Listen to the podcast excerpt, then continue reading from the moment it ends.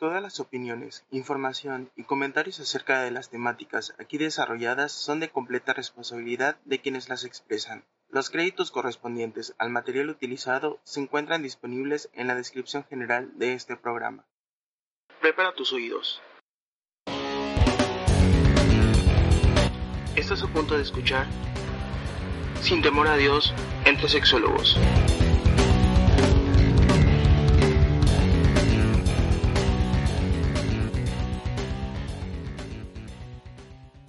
Bueno, 3, 2, 1, público conocedor. Buenos días, buenas tardes, buenas noches. Ya estamos de regreso, una vez más y por cuarta ocasión, este maravilloso programa que va a ganar un Pulitzer si fuera fotografía, ¿verdad? Pero no es fotografía y como no hay premios para los mejores podcasts todavía, creo, todavía no vamos a ganar un premio, pero bueno, aquí estamos de nueva cuenta en Sin Temor a Dios, algo así como un programa de sexualidad y derivados. Hoy vamos a hablar de un tema muy bonito que me gusta, las relaciones tóxicas. Y hoy, como dijera mi abuelita, estamos de manteles largos, estamos cuatro personas, conocidos amigos y sexólogos. Y voy a empezar por el primero, el que lo estoy viendo con un gorrito muy bonito, Renan Solís. Siempre presento los mejores eventos. Excepto el anterior, que no pude estar, pero en este y en los próximos aquí estaré. Encantado de compartir, porque no solamente es un programa más, sino que aparte hoy nuevamente compartiendo con mi hermano Jorge Zamudio, y es el que estoy presentando, y a la estrella invitada que te la voy a dejar a ti para que seas tú el que, el que lo presente, Tony. Bueno, y el segundo participante y debo de aclarar que el orden no tiene nada que ver con ninguna jerarquía, Jorge, por favor. Dale. El segundo. El segundo. No, el segundo es Sinoé. Buenas noches. Venga, Sinoé, venga, no, es nuestra estrella, Sinoé. Esta noche es nuestra estrella. Uy, ya no se le escucha nada. perdón, perdón, no, güey ya me estoy dando cuenta que el orden sí tiene cierta jerarquía. Ya, ya, estoy aquí este, atando cabos. Es, todavía no. Es meramente al azar, ¿eh? Ajá. Sobre todo, el, el, primero fue Renan porque sí, ese gorro me llama la atención, ¿verdad? Me amas, cabrón, me amas en secreto. Así es. Y nuestro pues, tercer. Mucho gusto, mucho gusto. Mucho gusto de estar en el programa nuevamente. Excelente. Y nuestro tercer colaborador y amigo, Jorge Zamudio, mejor conocido como Sam.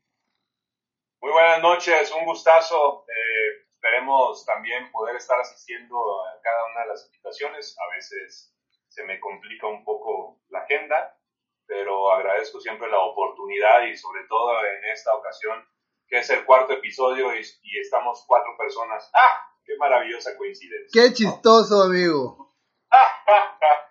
Bueno, pues e, el tema de Reyes. El tema de hoy es relaciones tóxicas.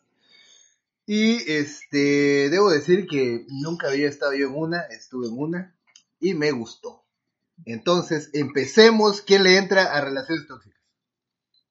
Bueno, pido mano porque cuando, cuando escuchamos relaciones tóxicas, a ver, realmente ese, ese término, pues iba a ser ruidito, ¿no? Porque si bien es un término muy coloquial, hoy en día pues, todo el mundo habla de, güey, tu novia, ¿no? Tu novio tóxico, pero para mí es importante como, como desenmascararlo como meme de Scooby-Doo, qué hay detrás del concepto relaciones tóxicas o una novia tóxica o un novio tóxico.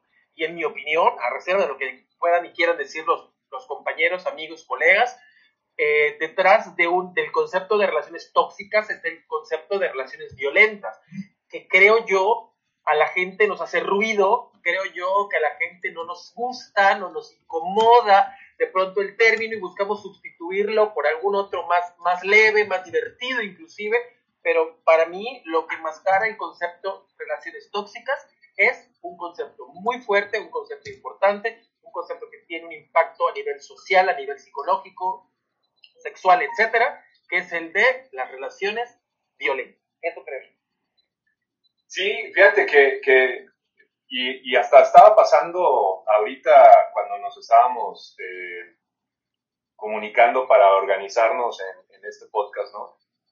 Porque el concepto que puede ir detrás de una relación tóxica eh, es en esta parte de la violencia y creo que muchos también podemos llegar a confundirlo en donde solamente puede haber esta parte de la violencia, pero no necesariamente así. Digo, está inmersa en otros conceptos y inmersa en otros tipos de conducta e inmersas en otro tipo de acciones, ¿no?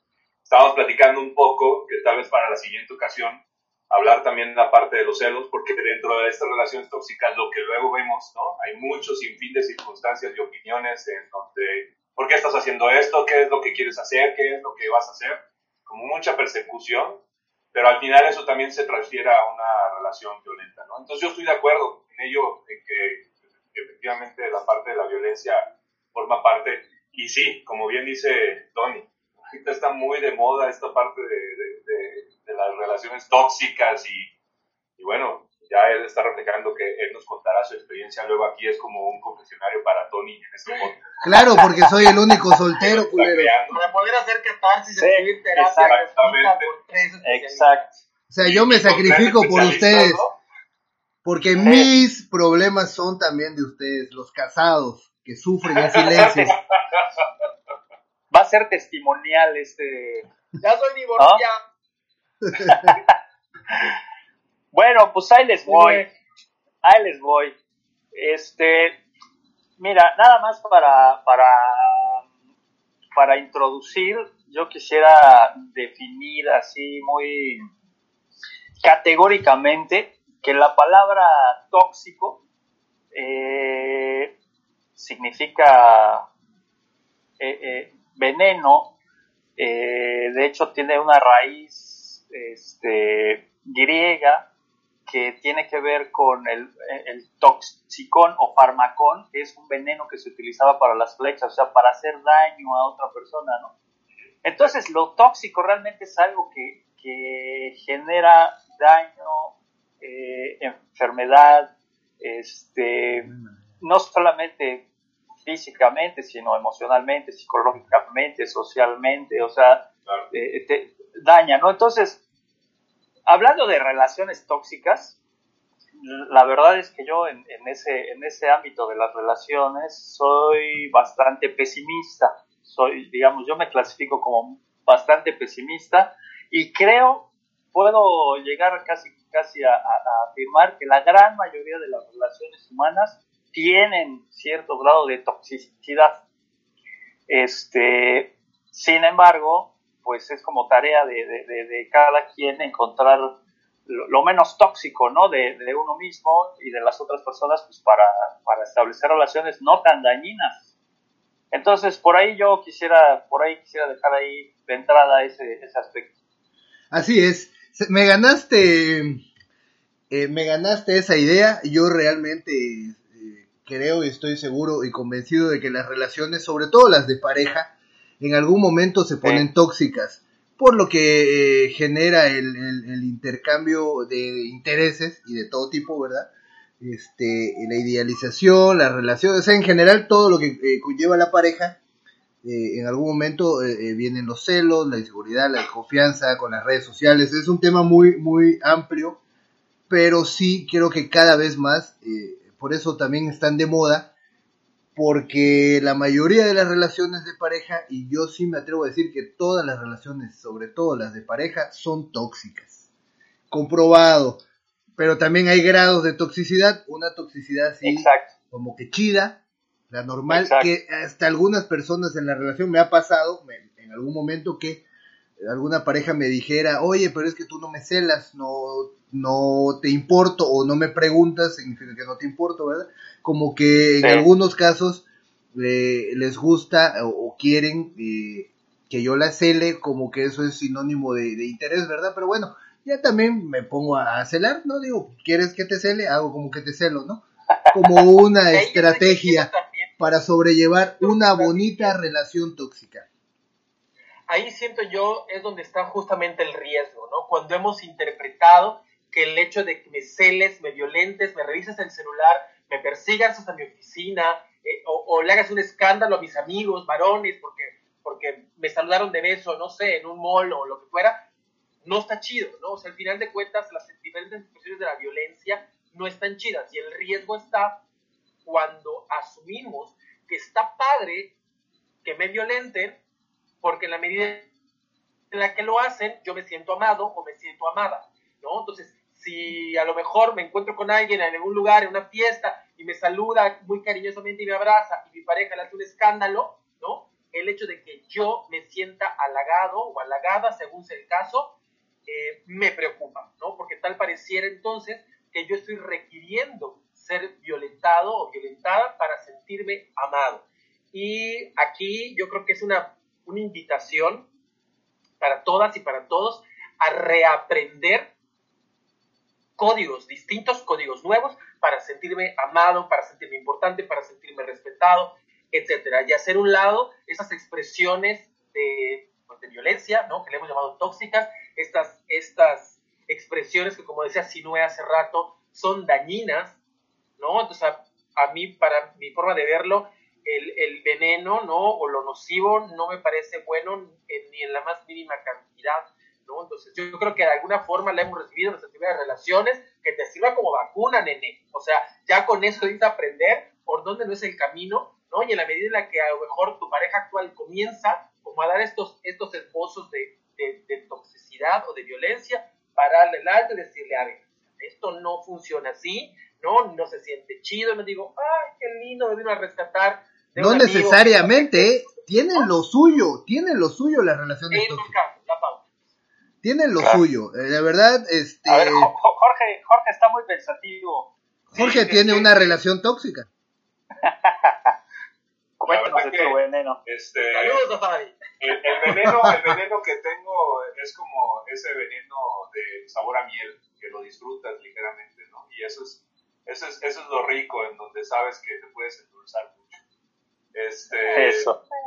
Y dentro de ello, es que lo que comenta Renan y lo que estamos platicando ahorita, fíjense cómo, cómo dentro de esta perspectiva también, como de ser humano y de sexólogo, en mi caso, lo que comenta Renan, en el sentido de que una persona debe de sentir o debe de expresar esta supremacía inclusive encima de la otra persona, como este yo soy más que tú inclusive, se da también creo que por la parte cultural. Creo que independientemente de cómo fuimos creados este, o socialmente educados eh, por el extracto en donde estemos eh, segregados en el país, pero en el caso mío en el norte, al ser muy educado al estilo norteño, es como, a ver, el hombre tiene que hacer eso y el hombre tiene que tratar a la mujer así y la mujer debe de tener esta postura y debe de ser tratada así.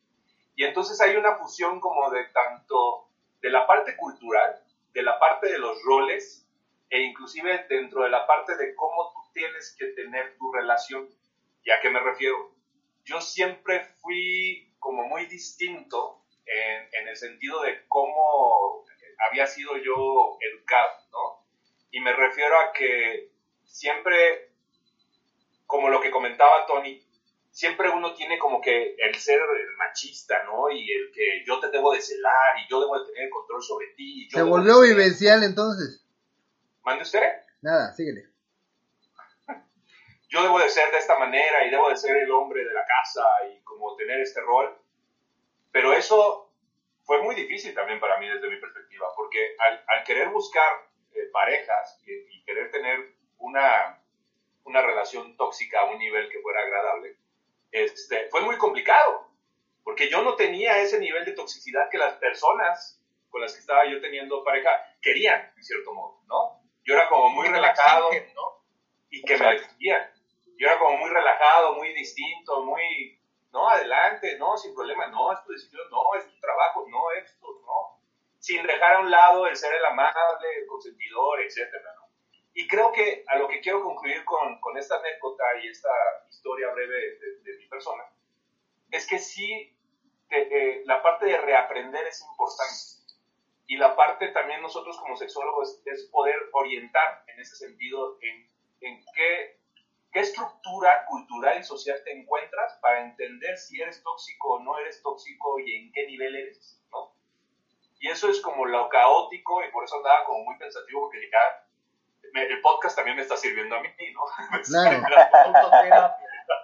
Termina divorciado, dice. oh, no, para nada, para nada. Felizmente, 12 años llevamos. Ok, no te estoy escuchando, sí, pero te puede, te puede escuchar. Fíjate que, fíjate que ahorita que, que este, te escuchaba, Jorge, este, justo pensaba también en que, eh, reflexionando un poco como eh, eh, de dónde viene la toxicidad que podemos traer a una relación, claro. es importante pues, que, reconocer que vivimos, hemos vivido y, y hemos heredado una cultura este, machista, violenta, llena de estereotipos, en los que el dominar o el dejarse dominar o el este, hacen el caldo de cultivo para que cada uno de nosotros este, tengamos una cierta dosis, cierta dosis de toxicidad y a la hora de entrar a una relación, pues la, la, ejercemos, ¿no?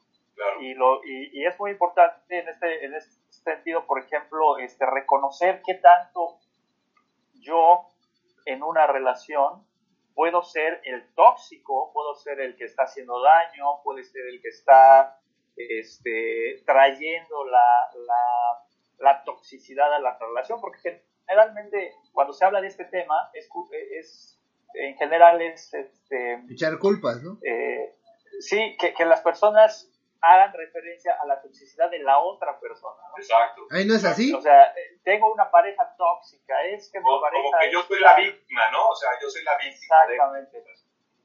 Sí, entonces yo creo que ahí este, se desvirtúa mucho el análisis de esta, de esta temática porque pues es fácil hablar de lo tóxico que es mi pareja o, o mi mamá o mi papá o mi compañero de trabajo pero difícilmente este, nos detenemos a reflexionar en qué tanto nosotros, cada uno de nosotros, qué tanto yo traigo esta toxicidad y que la llevo a las relaciones. ¿no? Sí, digo, pero eso eh, muchas veces no es como que fácil de admitir. Es mucho más fácil decir mi pareja es la tóxica, mi pareja es el tóxico, a decir que uno también tenemos algún grado de toxicidad. Es mucho más fácil. Y aparte, digo, yo creo que hoy en día tiene mucho que ver las redes sociales, se ha puesto de moda y hasta como que está padre eh, presumir que, que mi pareja es tóxica. Por ejemplo, hay, y hay muchos videos reales, hoy, hoy yo compartí uno en Facebook, eh, un señor que viene como en un eh, metro, yo creo que en el metro, y, viene hablando por teléfono y lo está grabando el de enfrente, y le está diciendo a su mujer que viene en el metro, y, aparentemente la mujer le dice, a ver, pásame al metro o al tren, entonces para el señor y pone su celular en, una bocina para que se escuche este, que si efectivamente está en el tren y en el metro. Entonces, eso también eh, con la facilidad que tenemos eh, con el celular, muchas veces las relaciones te dicen, mándame foto de donde estás, mándame tu ubicación en donde estás, mándame tu ubicación en tiempo real también en donde estás. O sea, cada vez la tecnología ha, avanzado y eso eh, muchas veces esa herramienta en unas relaciones de pareja se usa como para controlar, eh, para saber qué estás haciendo, este, pues por cuestiones de desconfianza, inseguridad o celos, ¿no? En, y control, ¿no? Ajá, sobre todo control. ¿Dónde estás? ¿Con quién? Sí, mándame foto. Yo he conocido amigas que van tomando fotos así eh, diferentes, eh, estando en su casa, como que viendo películas, diferentes películas, cambian sábanas, cambian todo, o sea, como para hacer fotos de cuando les pidan o vayan a salir. Estoy en mi casa y Para tener su stock, ¿no? Sí. Aquí estoy viendo una peli. Por decir, por decir, eh, así claro, o sea, conozco dos que lo hacen y lo tienen bien organizado y tienen sus fotos de cuando el novio les va a pedir, este, y boom, la mandan, ¿no? Digo, la gente va buscando estrategias en esa relación tóxica también, ¿no? Pero, pero fíjate qué curioso, porque inclusive con lo que comentabas del video que compartiste eh, en Facebook y el cómo se da la circunstancia eh, descriptiva que hiciste, al final genera cierta comedia, ¿no? sí. Uno lo ve de una perspectiva y... es chistoso. como se está manejando, la situación es generar el, burlarse de la persona que está teniendo esa situación tóxica o la persona que es tóxica en esas circunstancias. Y, es, es, bastante interesante ahorita cómo, cómo estamos pasando en una transición pareciera, porque inclusive el, término de, de, relaciones violentas se está maquillando con ese concepto de relaciones tóxicas y que dentro de este concepto de relaciones tóxicas se vaya en un sentido de comedia. Y en las redes sociales, y por ejemplo ahorita este, con todo este boom que está teniendo TikTok, ese un minuto de proyección de video en donde hagan una escena o sea una escena real de una relación tóxica, millones de likes. Entonces es, es, bastante interesante el, el, cómo todo esto se va generando, actualizando, modificando, cambiando, pero al final es la esencia, ¿no? De esa violencia, de ese control que comenta Renato. Que con eso como que pudiera ser una pequeña justificación, ¿no? El, el hacerlo chistoso. Sí. Sí, exacto. Sí, sí, porque, bueno, yo pienso que se, se reproduce el, el, mecanismo del, del, veneno, ¿no? O sea, este, y, y, yo pienso que, que, insisto un poco en, en mi eh, ¿cómo decirlo? En mi pesimismo con... Ajá, pesimismo. Yo creo que sería más realismo, más, más realismo que pesimismo. Pero fíjate que es un realismo bastante pesimista, ¿eh? porque, porque he llegado incluso a, decir en alguna ocasión, recuerdo en alguna plática con, con algunos este, compañeros, unos colegas, este, que las relaciones de pareja son como una especie de enfermedad, eh, como una especie de, de, síndrome. Estocolmo. Este, en, el que, eh, en el que si no te das cuenta de que además es una enfermedad que uno elige, de, de la que uno elige contagiarse. Peor aún. Ajá, exacto. Entonces, pero recuerda que no toda enfermedad implica sufrimiento. Claro. Hay enfermedades que te hacen ver la vida de otra manera. Pero no significa que no sufras, ¿no? Exacto. Bueno, no, no, sí, puedes, puedes no sufrir la enfermedad y puedes, puedes como resignificarla para darle un sentido. Tiene algún tipo de consecuencia. Pero puede ser. exacto. Claro. Entonces, e, en ese aspecto, yo creo que sí hay, e, en general, las relaciones tienen un, una especie de naturaleza conflictiva.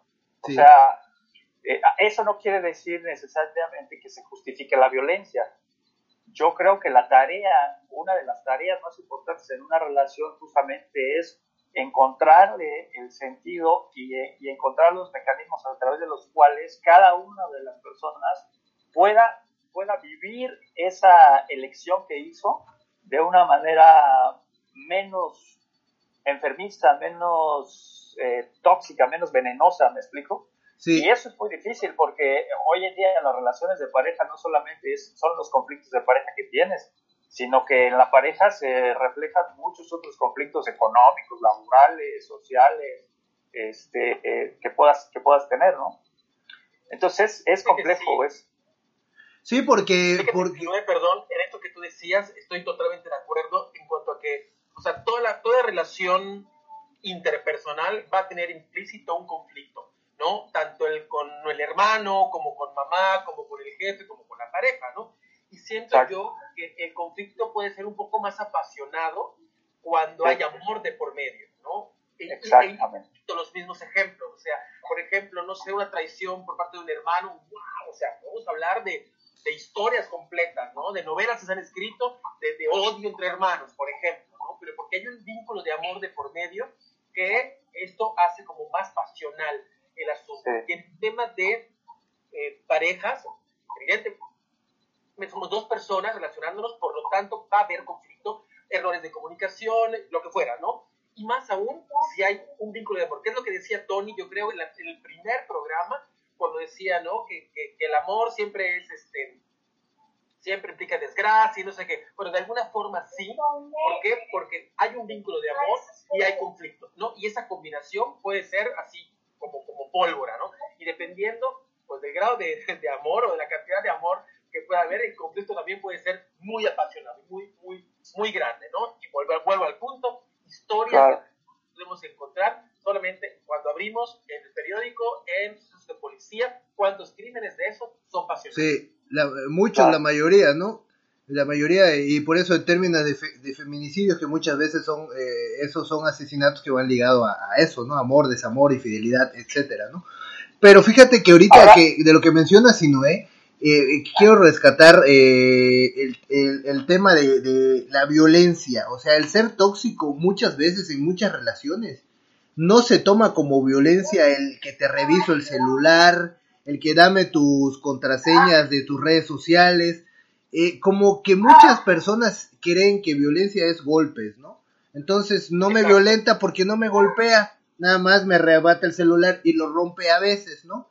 Pero no me pega o me ha roto mis cosas, pero a mí no me ha tocado. Claro. Entonces no es violencia. No. O le tengo que mandar una fotografía para que vean con quién estoy y en dónde estoy, pero eso no es violencia. ¿Y, y sabes cuál es una igual, una, una estrategia que, que me, en algún momento me pidieron? Este, tomar foto, pero enseñando un, un reloj, o sea, con la hora y la fecha. Ay, no manches. Sí, sí, sí. Pero, güey, yo le dije, yo no uso reloj, pues consíguetelo. Ah, ok, dije yo. Pero, qué bonita es la relación de pareja. Fíjate que este, ahorita que los, que los escuchaba también, eh, eh, eh, yo creo que hay una especie de, yo creo que cada, cada persona, bueno, lo digo también por, por experiencia personal, yo creo que cada persona tenemos como una cierta tolerancia a cierto veneno, Ajá. a cierta toxicidad. Sí. O sea, y, y y, y, dependiendo del tipo de vínculo que vas desarrollando o que vas construyendo, te puedes hacer más o menos tolerante al, al, a lo tóxico que puede ser una relación. Este, eso no quiere decir, evidentemente, que, que ¿cómo decirlo? Que, que las relaciones estén basadas en la en, en, la violencia o en el conflicto o en el, o, o en el maltrato. Lo que quiero decir es que eh, cada persona puede llevar a la relación y lleva a la relación siempre aspectos que pueden dañar a la otra persona, muchas veces sin querer, Ajá. muchas veces sin intención, claro. porque se interpreta o, o, o se puede interpretar que es como algo yo estoy haciendo esto porque te quiero, estoy haciendo esto porque me importas, estoy haciendo esto porque quiero lo mejor para ti o para nosotros. Y entonces el veneno disfrazado de azúcar, digamos el veneno endulzado, puede generar conflictos que a la larga, al, paso de los años, eh, se convierten en, en, una forma ya, en una dinámica, en una... Eh, en, un patrón, ¿no? De, de, relación. Sí, y porque en algunos casos, eh, siguiendo con esta idea, me ha tocado el comentario, es que bueno, yo le pido foto eh, o que me mande su ubicación en tiempo real, porque si no me va a estar engañando, pues, ¿cuál sería el problema de que yo tenga su ubicación en tiempo real? Que claro. oyendo esa justificación, hasta pudiera decir, mira, ¿eh? puede ser, ¿no? Pues no me está engañando y si no me va a engañar, pues que me dé la ubicación. Por poner un ejemplo de los muchos que he escuchado en, en relaciones pero, tóxicas. Pero ahí es, es, volver a disfrazar un tema también de, de inseguridad. ¿no? Exactamente, o sea, ¿no? El tema de, de, de, que me estén engañando o de que yo estoy teniendo este control para eh, tener eh, seguro, segura, el dominio de, de la relación. También esto es, al final, tóxico y violencia, ¿no? Y dentro de ello, este, una de las cosas que llega a suceder mucho es que la parte de la tolerancia, que bien comentaba eh, Sinoé, mi nivel de tolerancia, de violencia, sí llega a ser distinto en la interpretación por cómo fui educado y culturalmente me encuentro posicionado para difer querer diferenciar la situación.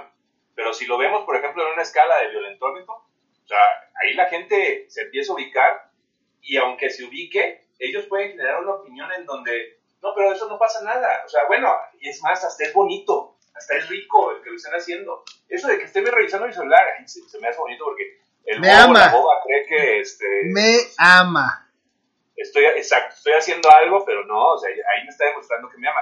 Pero es eso, es lo que comentaba justamente, estábamos diciendo al inicio, es el reeducar o bien el presentar estos conceptos, ¿no? Estos conceptos en donde no necesariamente el que tengas ese tipo de circunstancias o acciones, en donde te estén revisando el celular, en donde al final existan acciones graves, como bien lo mencionaba con el feminicidio, eso no es que esté bien.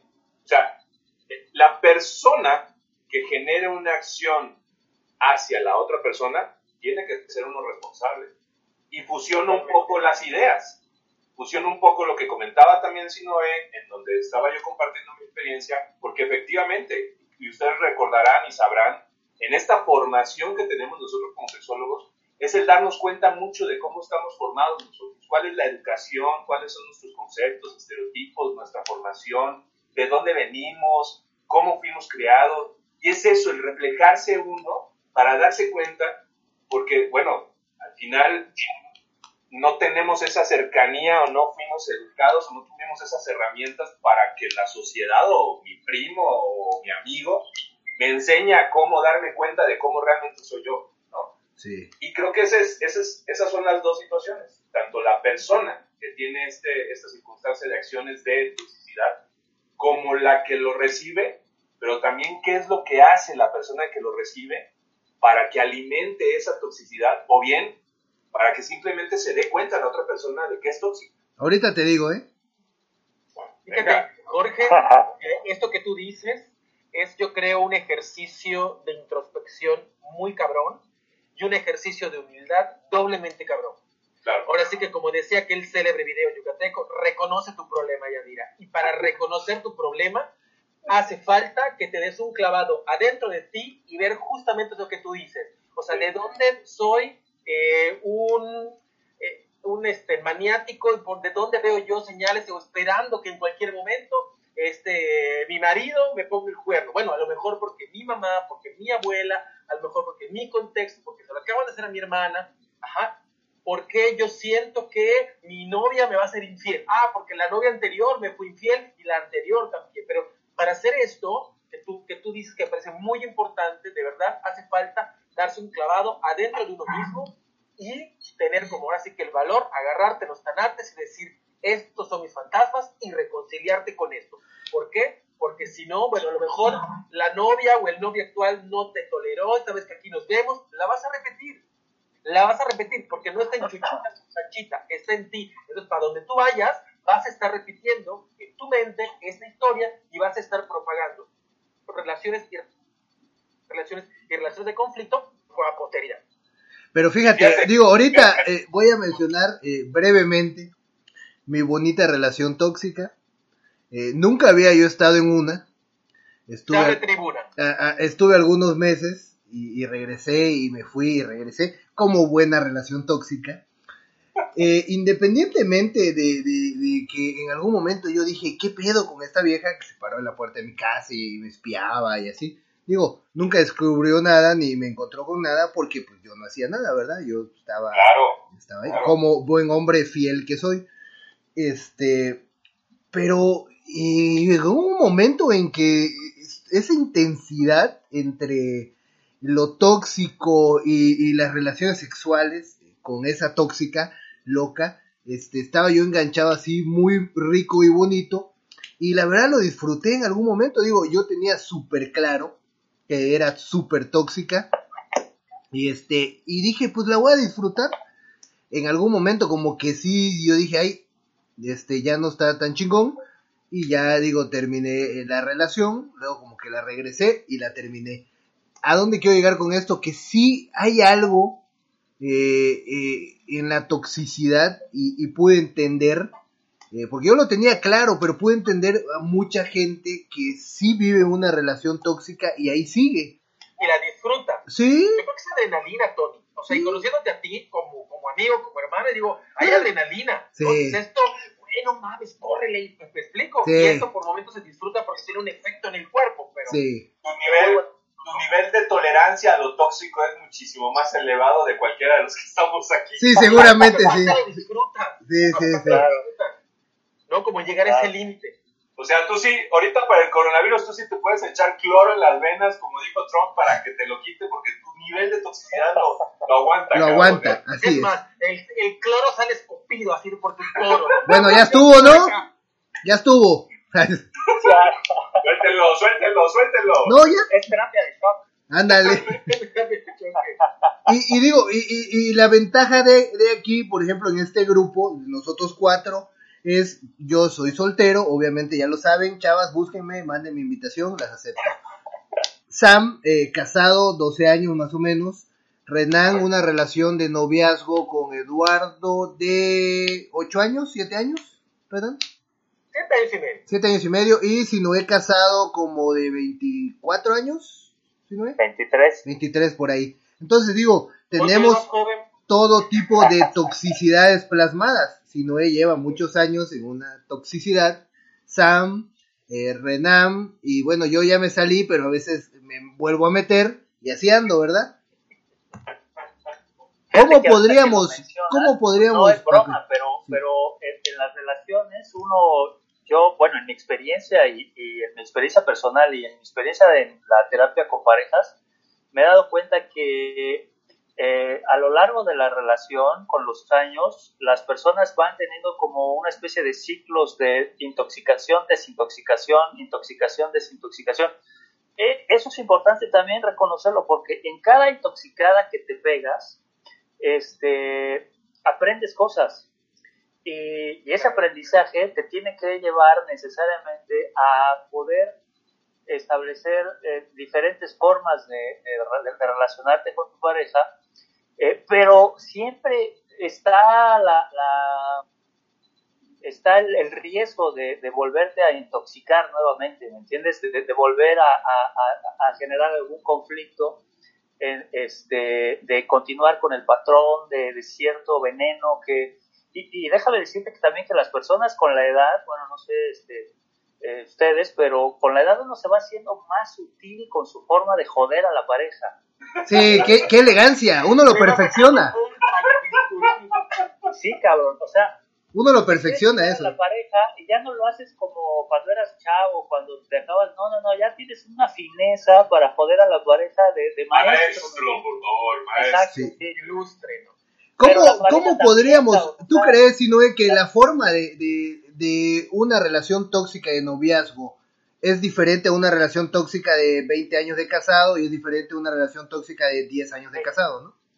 Sí, sí, sí, sí, sí, porque, porque ya vas con, cuando conoces más a tu pareja y tu pareja te conoce más a ti, eh, vas abriendo eh, un- unos espacios de intimidad que hace que, la, que, que tú estés más vulnerable a tu pareja y tu pareja esté más vulnerable ante ti. Y hay momentos de cierto conflicto, este, o se utilizan esos aspectos para manipular a la pareja, ¿no?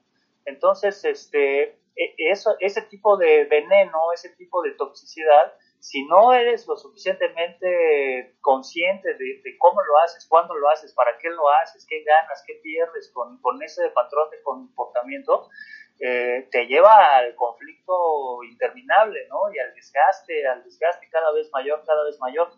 Entonces, eh, por eso yo, yo, yo pienso de alguna manera que eh, eh, la toxicidad, o sea, es utópico pensar que no existe una relación sin toxicidad, o sea, Sí. es decir, eh, no hay una relación en el mundo en la que no haya cierto grado de toxicidad, o por lo menos el riesgo de que exista esa toxicidad.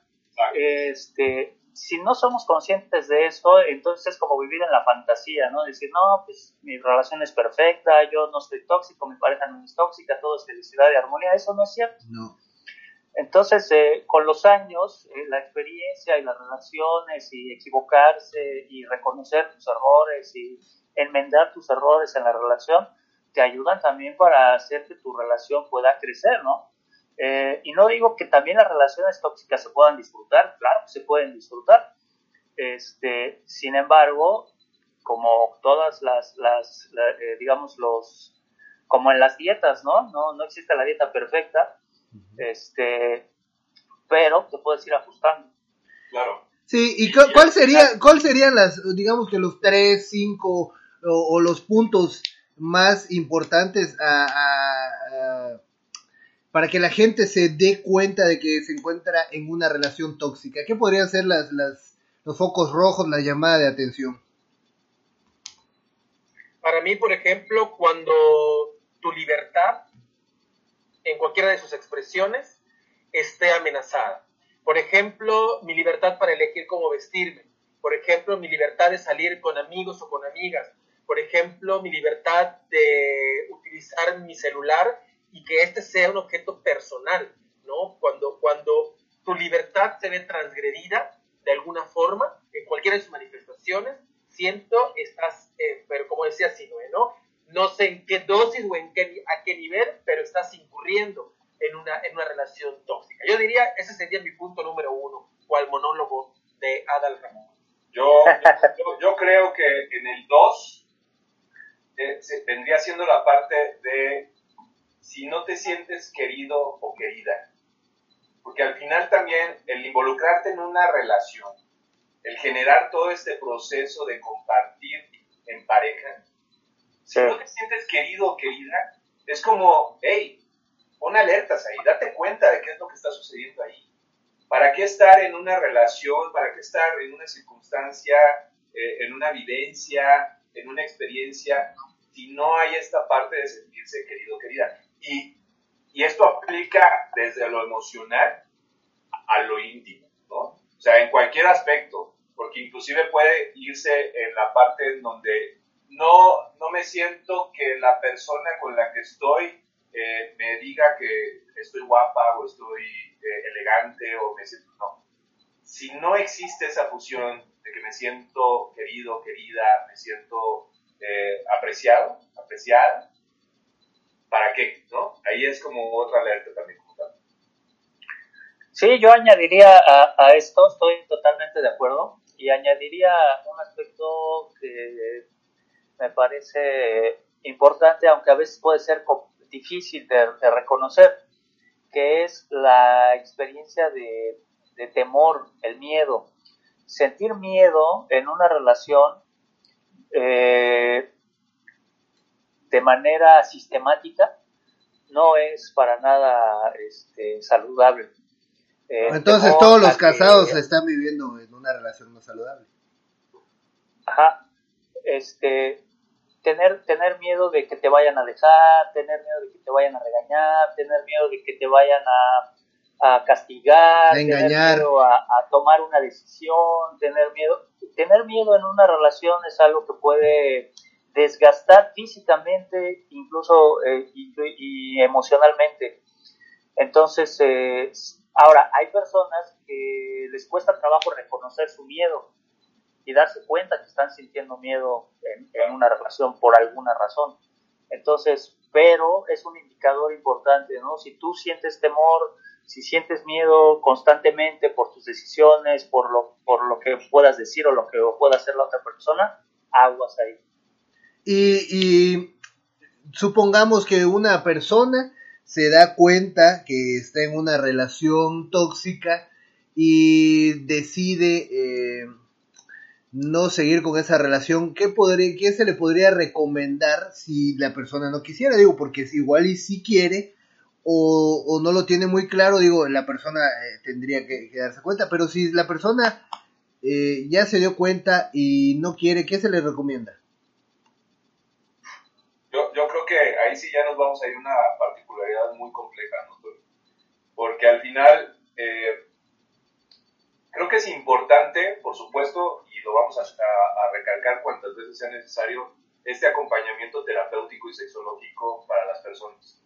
Porque creo que desde la perspectiva en donde si me doy cuenta que estoy en una relación tóxica, en este acompañamiento terapéutico es tratar inclusive de identificar ese nivel de violencia de la otra persona o ese nivel de toxicidad de la otra persona. Por lo tanto, de riesgo también en el que se encuentra. Totalmente.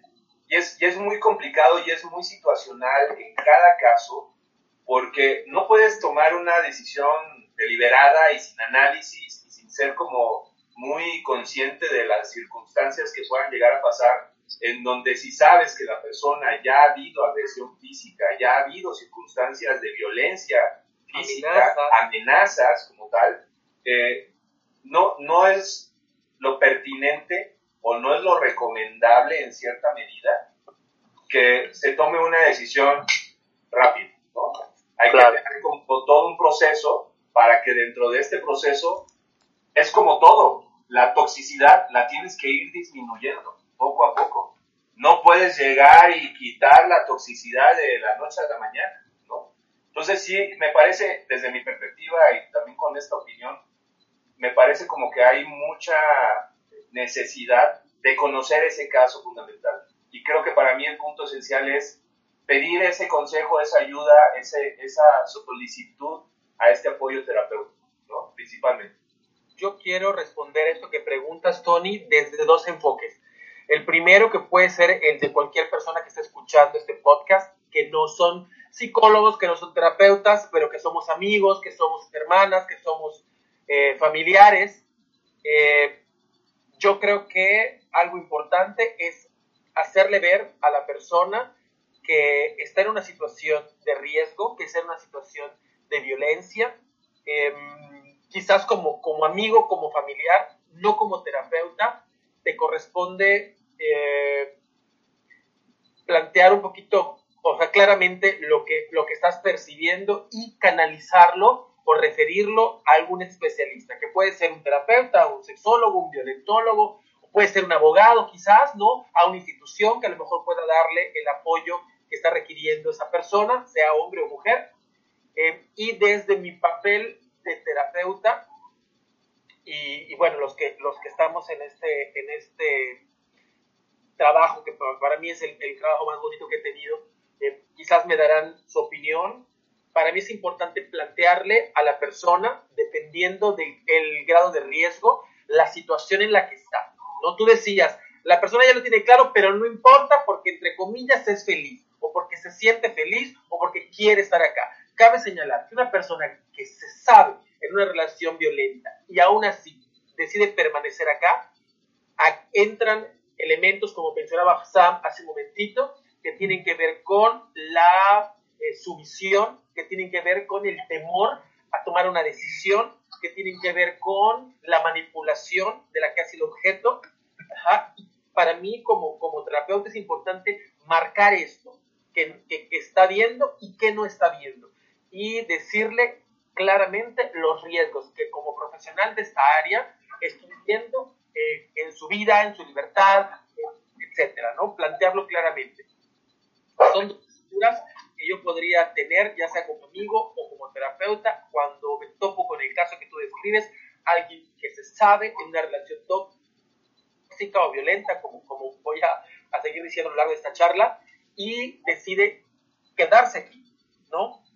Una persona que está viviendo una, una situación de este, de este tipo que es, eh, que es una víctima, parte del, del, de la descripción, digamos, ¿no?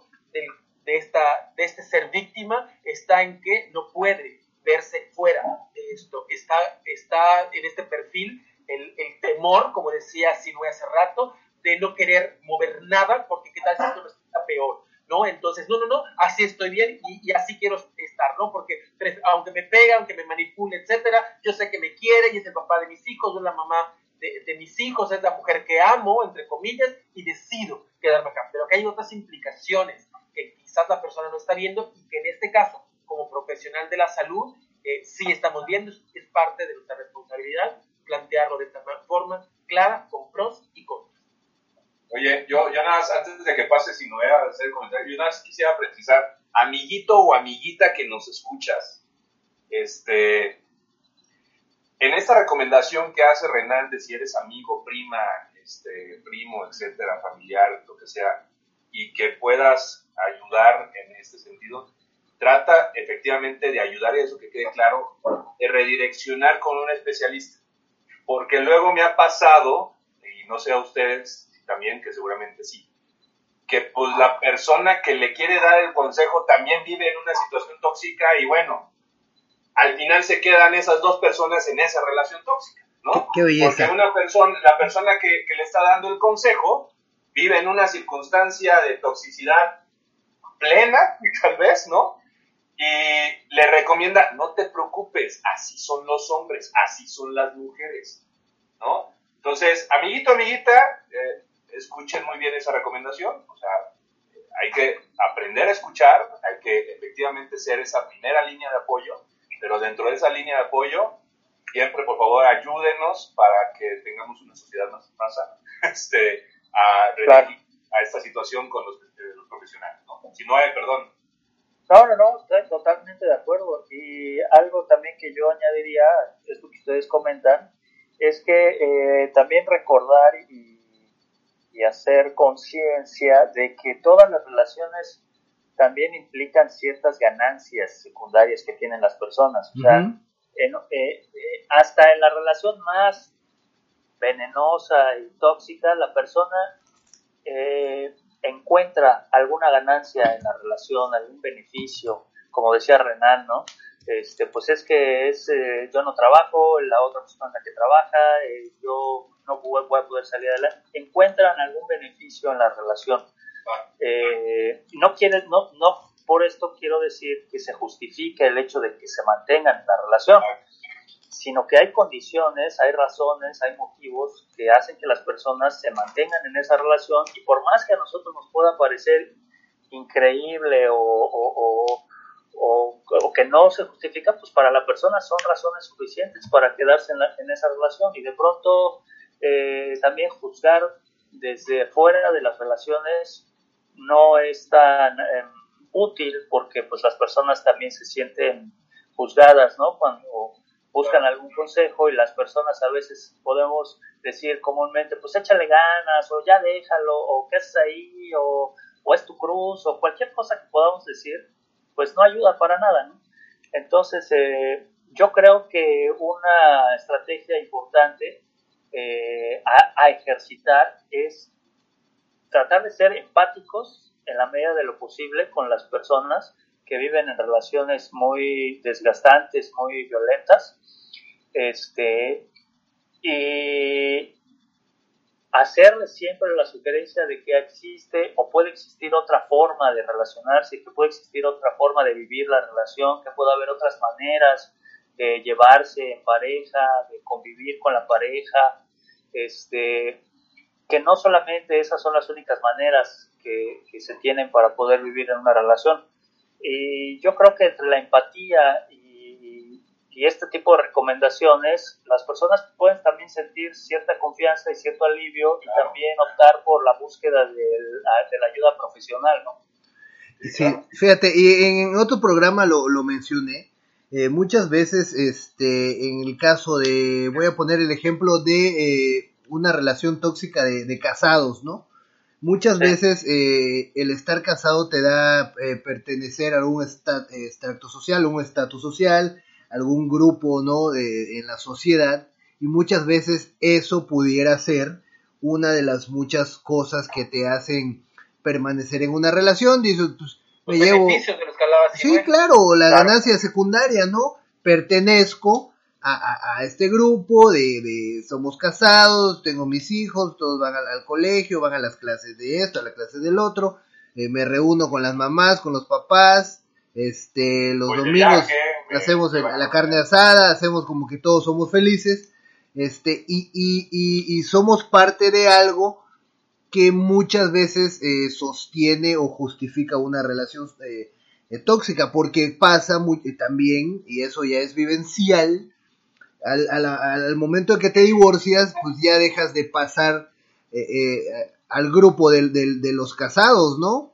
Aparte las esposas de los casados como que te empiezan a ver feo porque crees que creen que tú vas a, agarrar el, pene del casado y meterlo en, una vagina de otra mujer, ¿no? Como que, como que eres la mala influencia. Entonces, pues el, hombre eh, eh, divorciado, eh, o sea, pierde de alguna forma en, alguna cosa. Yo siento y estoy convencido de que el divorciado gana en todo momento, ¿verdad? cada vez me voy convenciendo más este podcast es para hacer terapia a ti, cabrón. Esto es profesional, yo. Pero te escuchamos, te avanzamos, no te preocupes. Con te queremos gusto. divorciado. con todo y, y, audiencia, te vamos a seguir apoyando, hermano. Te queremos Lo que, lo que no saben que es terapéutico para todos, primero que nada. Segundo, tiene dos. Regresándolo como buen experto, ¿no? Claro, y tiene dos años y medio que me divorcié. Este, y pues no, estoy bastante feliz. De hecho, mi última relación tóxica de hace unos meses es la que recuerdo más, de hecho, ¿no? Pero bueno, es, es, es importante recalcarlo y, y, creo que dar la opinión personal, que como ya les dije, y no me lo agradecen, la doy yo por ser soltero, para no meterlos en problemas a ustedes, ¿verdad? Y así me lo pagan. Pero bueno, prosigamos con su opinión. Fíjate, que, este, que es, es, es, es, maravilloso el, la diversidad que, como bien habíamos pronosticado en esta, en esta proyección de los podcasts que íbamos a poder estar teniendo entre los cuatro y, es maravilloso porque, bueno, a mí, a mí en lo particular, una de las técnicas que cuando la, la conocí, la verdad que lo platiqué con mi pareja, lo dialogamos, lo pusimos en práctica y funcionó muchísimo, fue gracias a la técnica de Juan Luis Álvarez con la teoría de los tres mundos. Entonces, este, eso me funcionó bastante porque efectivamente yo me reconocía y yo sabía eh, dentro de esta teoría y hacer un pequeño resumen, eh, eh, habla sobre el mundo que tengo yo desde mi perspectiva, tu mundo que tiene mi pareja desde su perspectiva y la unión de, esta, estos dos mundos generan el mundo entre parejas, ¿no? Y dentro de ese mundo entre pareja, bueno, se vienen las actividades que podemos hacer entre pareja, las actividades que podemos hacer socialmente y las responsabilidades que también tenemos como pareja. Y eso, la verdad que a mí me, me, sirvió muchísimo y lo comparto en el podcast también como para irle dando este, este tilde de, de, que no todo está perdido en cierto modo, ¿no? Y de que existen técnicas de apoyo y existen estas técnicas para poder darse cuenta y de poder generarlo inclusive en terapia o en la misma eh, este, dinámica de pareja, en donde mis actividades, como yo soy, esa es mi primera chamba, el darme cuenta cómo estoy yo, qué, quién soy, este, qué, qué, qué perfil tengo, ¿no? ¿Qué, qué, qué sustancia química tóxica represento. Y dentro de ello, poder tener esa misma perspectiva y retroalimentación de mi pareja y entre los dos poder entrelazar este nuevo mundo de creación, de acuerdos, de este, entendimiento, de empatía, y eso en lo particular a mí me funcionó muchísimo, ¿no? Y, ha sido una línea de, de, análisis, de convivencia y de práctica con mi pareja, en donde a veces, aunque uno esté con la efervescencia de la situación, como bien dice este, los sabios, ¿no? En alguien debe de caer la cordura, ¿no? Y en ese sentido, la toxicidad se puede controlar tienes como estas, estas pequeñas este, dosis, ¿no? Que controla esa toxicidad. Y eso es maravilloso. Y, creo que desde la perspectiva que bien comenta mi hermano Tony, en donde él vive esta diversidad de, situaciones de pareja, yo la vivo y la comparto también en este, en este podcast porque también es, es, son circunstancias que, se dan. Y utilizando teorías, técnicas, eh, trabajos eh, personales y en pareja, te puede llevar a tener este control de, lo tóxico, ¿no? Eh, en, un, en un margen que eso sí, debe de ser uno consciente de ello, siempre. Sí, pero fíjate, ahorita que mencionas esto rápidamente, eh, la teoría de los tres mundos que manejas está padre y es una forma eh, correcta en llevar una relación de pareja aunque sí, aunque la mayoría de las canciones, las ideas y lo que mucha gente refleja de lo o, el significado que es el amor es tú y yo somos uno mismo, ¿no? Este, tu mundo y, mi mundo solo es nuestro mundo, no existe nada más. Entonces, eh, eh, por un lado, eh, ese romanticismo o esa justificación romántica que se le da a, las relaciones y también muchas veces a, a, una relación tóxica, ¿no? Porque así debemos ser tú y yo juntos para siempre, si a meses, ¿no? Casi, casi. Sí, sí, sí, yo, pues me queda claro. Y al final, eh, regresamos al punto inicial de lo que platicamos, o sea, la parte cultural siempre va a estar presente, siempre va a estar presente, y esa influencia va a estar ahí. Fíjate que una de las cosas con las que me he topado, como para ir cerrando este, este punto, cuando he trabajado la teoría de los mundos, es que hay personas, ¿no? Sobre todo, evidentemente, las que, son, las que están desde una postura dependiente, que les es tan complicado entender y aceptar que la pareja tiene una parte de su mundo en donde yo no tengo un lugar, porque quiero que esté inmerso al 100% y yo estar inmerso al 100% porque he entendido desde una visión romántica, como tú bien dices, Tony, que esto es el amor.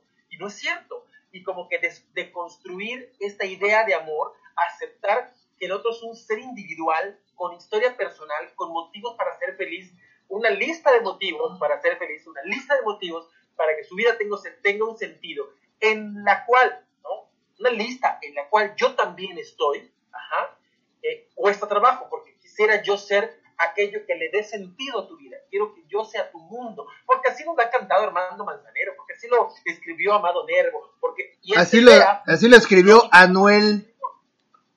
¿Eh? Nada. Esta idea patológica y romántica de amor de pronto puede hacernos creer que las cosas deben ser así y entonces le estoy apostando a un ideal de relación que es un ideal, o sea, un modelo de relación tóxico, violento, patológico. Elijamos la palabra que mejor nos guste. Sí, mejor no lo pudo, no lo pudiste haber dicho, Renan. Este, yo lo veo en el sentido de que los, los conflictos, la, eh, la violencia en la relación de pareja es un síntoma de la cultura, no es un problema en sí mismo, sino que ahí se ve reflejado en, la violencia de en la relación de pareja, ahí se ven reflejados los, eh, los valores, la estructura cultural, la, la, ideología de nuestra cultura. Y hacer que una relación de pareja sea saludable, básicamente es ir en contra de lo que dice la cultura que debe de ser. Exacto. Entonces... Genera frustración, porque esto no es lo que yo esperaba. Exactamente. Entonces, desintoxicarse en una relación de pareja básicamente implica desintoxicarse de todas las pendejadas que nos han enseñado con respecto a las, a las relaciones de pareja. Es reaprender otra forma de comunicarse, resignificar lo que es la relación de pareja, eh, quién soy yo en la relación, quién es la otra persona en la relación, quiénes somos nosotros en la relación. Entonces es, es, es un aprendizaje básicamente que nadie nos enseña.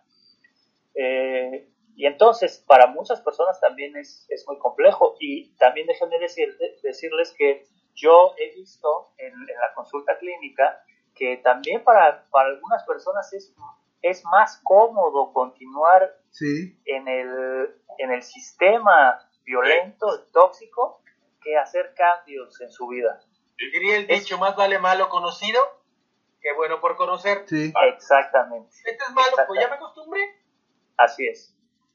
Sí, porque sí, sí, y es parte de lo que dices, ¿no? Ya toda eh, hemos aprendido que es así, que las relaciones son así, que si me cela me quiere, ¿no? Este, que si está al, pendiente de mí. libro también con Juan Luis Álvarez Gallo. Sí. Hacerlo porque te quiero, recomendación muy bueno. Así es. Y, y, bueno, entonces está, está entendido de, muchas maneras, reforzado por muchas partes y, y normalmente, eh, salvo el grado, como, como lo mencioné hace rato, en que ya se ejerza violencia física, que es como, como que de ahí eh, sí hay una línea para muchas personas en decidir, digo, algunas aún se quedan en una relación así, pero para algunas personas ya el, el, llegar a los golpes o que tu pareja te golpee, en la mayoría de los casos de, un hombre hacia una mujer, digo, hay muchos tipos de parejas, ¿no? Pero voy a, voy a ejemplificar ese. Y, fíjate, y fíjate que, que, ahorita con lo que comentas es, es complicado porque sí me, me gustaría como precisar y aclararlo, porque al final la representación de violencia en cualquier tipo, física o psicológica, para nada es aceptable para nada, ¿no? Claro. pareciera que durante no da risa. y no da risa. Y pareciera que durante toda esta charla era como un análisis en donde, oye, bueno, este, esto sí se puede, eso no. No, para nada. Lo que aquí platicamos en este podcast y en particular sobre este tema son las situaciones reales que suceden, ¿no? Así Y es. que es una circunstancia en las personas y en la cultura, como bien lo hemos estado diciendo, que no lo estamos promoviendo, que no lo estamos aceptando y que no estamos dejando el punto en el reglón en donde, hey, está permitido. No, para nada. Lo Claro. cierto es que dentro de este diálogo que estamos teniendo entre sexólogos, es que es la circunstancia que se presenta en el día a día y que la sociedad tiene ese nivel de tolerancia a ese tipo de toxicidad. Pero sin embargo, el día de mañana, cuando se acerquen con Sinoé, con Tony, con Renan, con su servidor, con Jorge, no crean que una circunstancia va a ser, "Oh, no, mira, tú tranquila, tú tranquilo, si no te golpea, este, no pasa nada. No, Así es. para nada.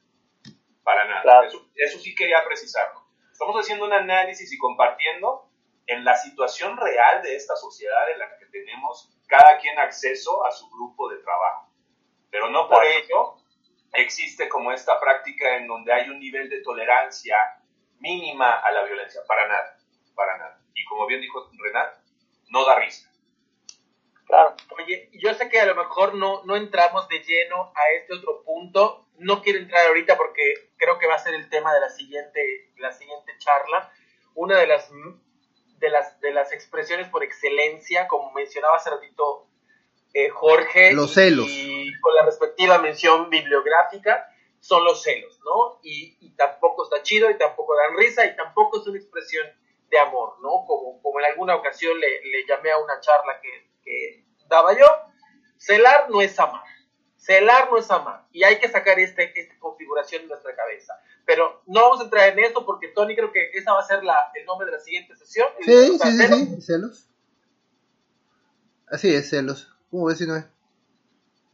Este, sí, es un tema muy interesante eh, y da para mucho. La cuestión es que yo no estaría al 100% de acuerdo con, con Renan, porque depende cómo se, cómo se, eh, cómo se vivencien y cómo se expresen y, y, y, y cómo sepas o no manejar tus celos, ¿no? Porque eh, también es, a mí me parece, es mi opinión personal, ¿eh? Eh, me parece que no sentir celos es imposible tampoco. O sea, Ah, por supuesto.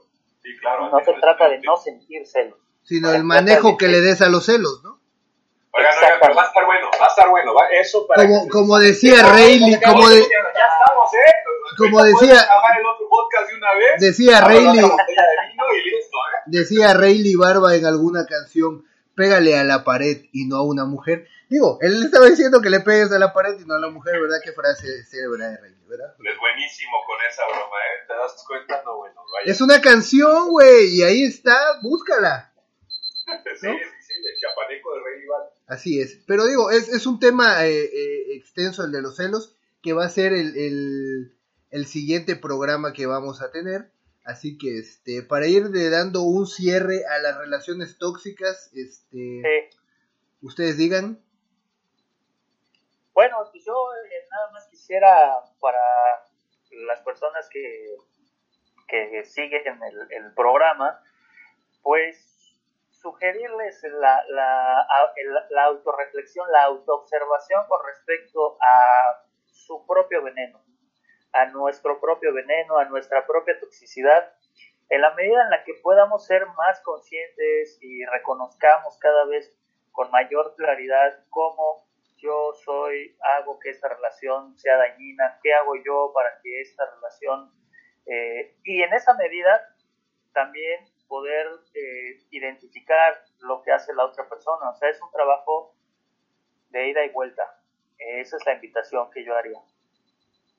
Pues yo, yo me uniría a este, a este cierre trayendo estos tres puntos que mencionamos de cómo darme cuenta si estoy en una relación tóxica. Recordar que si siento miedo, si no me siento querido, querida, si mi libertad ha sido eh, bloqueada, ha sido condicionada, eh, creo que pueden ser ciertas señales para ir darnos cuenta en, que, en dónde estamos situacionados. ¿no? Utilizando lo que está comentando Sinoé, en donde debo de tener una retrospectiva en mí, pero también en la otra persona. Y teniendo yo creo que estos tres elementos fundamentales, miedo, sentirme querido, querida, este, y si mi libertad está siendo condicionada o bloqueada, eh, creo que sería un buen, buen, una buena señal para que puedas contactar y acercarte a los expertos. Como ese semáforo, ¿no? Exacto. Sí. Así es. ¿Renan? Yo diría en mi cierre que, como decíamos hace ratito, lo primero es trabajar en uno mismo, en una misma, y que te acostumbres a lo bueno. Yo creo que hemos llegado a un momento en nuestra vida en, lo que, en la que en algún momento hemos tenido una relación en donde hemos vivido situaciones tóxicas o violentas. Listo, esa debe ser tu vacuna, ¿no? Agárrate de esas experiencias, tómalas como un aprendizaje, como decía creo que Sinue hace ratito, eh, decía una maestra mía, hay solo en esta vida dos formas de aprender, en el camino del amor y en el camino del dolor. Y si pasaste por una experiencia de dolor y no aprendiste, pues qué burro, ¿no? Qué burra. Porque esas son, las, son lecciones que llegan a nuestra vida. Entonces, tomar esa, esa, esa, esa experiencia de dolor como vacuna para saber qué es lo malo y qué, bueno, qué es lo doloroso, qué es lo tóxico, qué es lo violento, para no regresar por allá, que te sirva de semáforo, que te sirva de sensor y acostúmbrate a lo bueno. Acostúmbrate a relaciones en donde te sientas amado, en donde te sientas feliz, en donde te sientas plena, en donde, donde te sientas respetado o respetada. Y una vez que te acostumbres a eso, vas a detectar a la primera cuando estás frente a una relación o una persona que te está ofreciendo algo que no te mereces. Pero si estás acostumbrado o acostumbrada a la comida chatarra, si yo te aviento cualquier cosa, te lo vas a comer y vas a pensar que es la cosa más rica que has tenido porque no has probado lo bueno. Entonces, acostumbrémonos a lo bueno. Y, y, como soy el romántico, Tony, ¿me vas a permitir? Eh, bueno, deja de fingir, tengo, está bien. Tengo que mencionar este maravilloso poema de Phil Peirce, en el donde... Ay, ay, ay, ven, te abrazo, te abrazo, necesitas... Yo no estoy en este mundo para cumplir tus expectativas, tú no estás en este mundo para cumplir las mías. Tú eres tú, yo soy yo. Y de ahí continúa ese poema, se los dejo porque soy el romántico.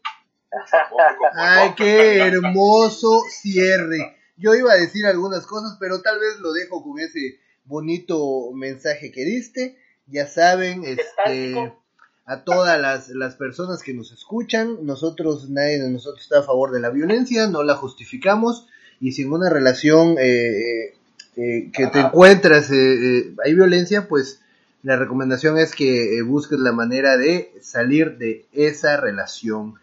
Muchas gracias por escucharnos, muchas gracias a todos. Nos vemos la siguiente semana, digo, nos escuchamos la siguiente semana con otro tema.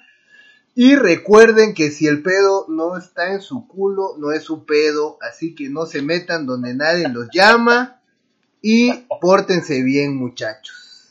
Buenas noches. Bye. Bye, bye. bye. ¿Ya lo apagaste, Renan? Me lo mandas, ¿no? Te mando el, el, correo de Fer, igual, para que se lo mandes. Porque aquí lo grabamos igual. Creo que ya lo tengo, pero... ¿Ah? Así lo tienes, ¿no? Sí. Oye, antes de que se vayan, que se pongan para la foto. Ok. Oye, ¿estás chupando, Sam?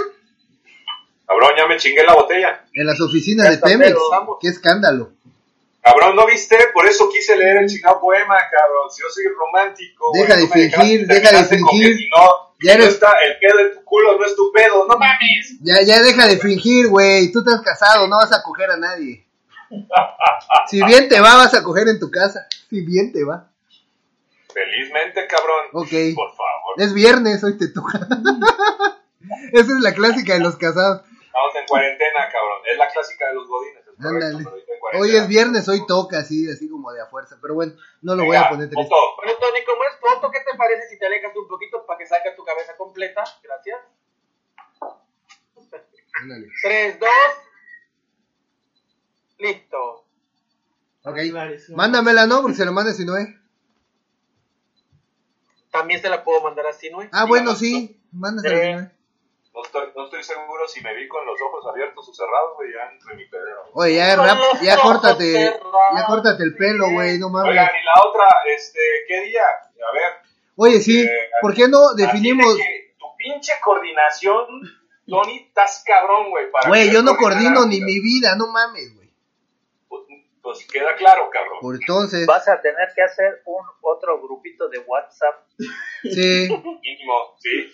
Voy a hacer uno, este, los cuatro, este, obviamente lo único que se puede mandar en ese grupo son imágenes machistas para reírnos y sacar nuestro ma- macho reprimido. Ándale. Bueno, ¿qué días eh, eh, podemos o, o alguno de ustedes puede definir algún día, hora que se les haga mejor? O abro el grupo y ahí hablamos. Los viernes, los viernes a mí me queda Bien. bien, cabrón. O sea, los viernes yo no tengo bronca. Yo puedo llegar y agarrar. Mira, mientras estemos de cuarentena, cualquier día. Ajá. Pero Sí. ya una vez que se levante va a estar un poco cabrón. que Pero se va a levantar viernes- como para enero, de hecho. Así como va esto. Y, a- y aparte de ello, independientemente de cuarentena o no, a mí los viernes me funcionan bastante bien. Viernes, ¿sí no es? Sí, está bien, güey. Viernes, oye, pero nada más sí, a las 10 está cabrón, güey. Ahorita ya estuviera yo Puede ser a las nueve, porque así nueve, pues le encanta Telerín tempranito. 8. Ya está atrás lagrimando. Con pollillo, que ya le encanta. Pollillo. Ya está. abuelito, güey. A esta hora ya está dormido, ¿ah? ¿Sí no? Ya cabrón. Pues cuando se quedó a dormir aquí en mi casa, cabrón, ya estaba dormido a las nueve y media. Sí, ya, sí. estaba bien. Y ahí en, en- todavía recibiendo el reconocimiento, ya estaba durmiendo en la mesa, cabrón. Sí, güey. Bueno, mames, fuimos los primeros que nos quitamos, ¿seguro? Sí, Pero cabrón. huimos, cabe Sí. señalar. Sí. A las 8 o a las, a las 8, ¿no? O a las 9. ¿Puedes? ¿A Nueve. las 8, Renan? 9. ¿Ocho y ¿Qué? media?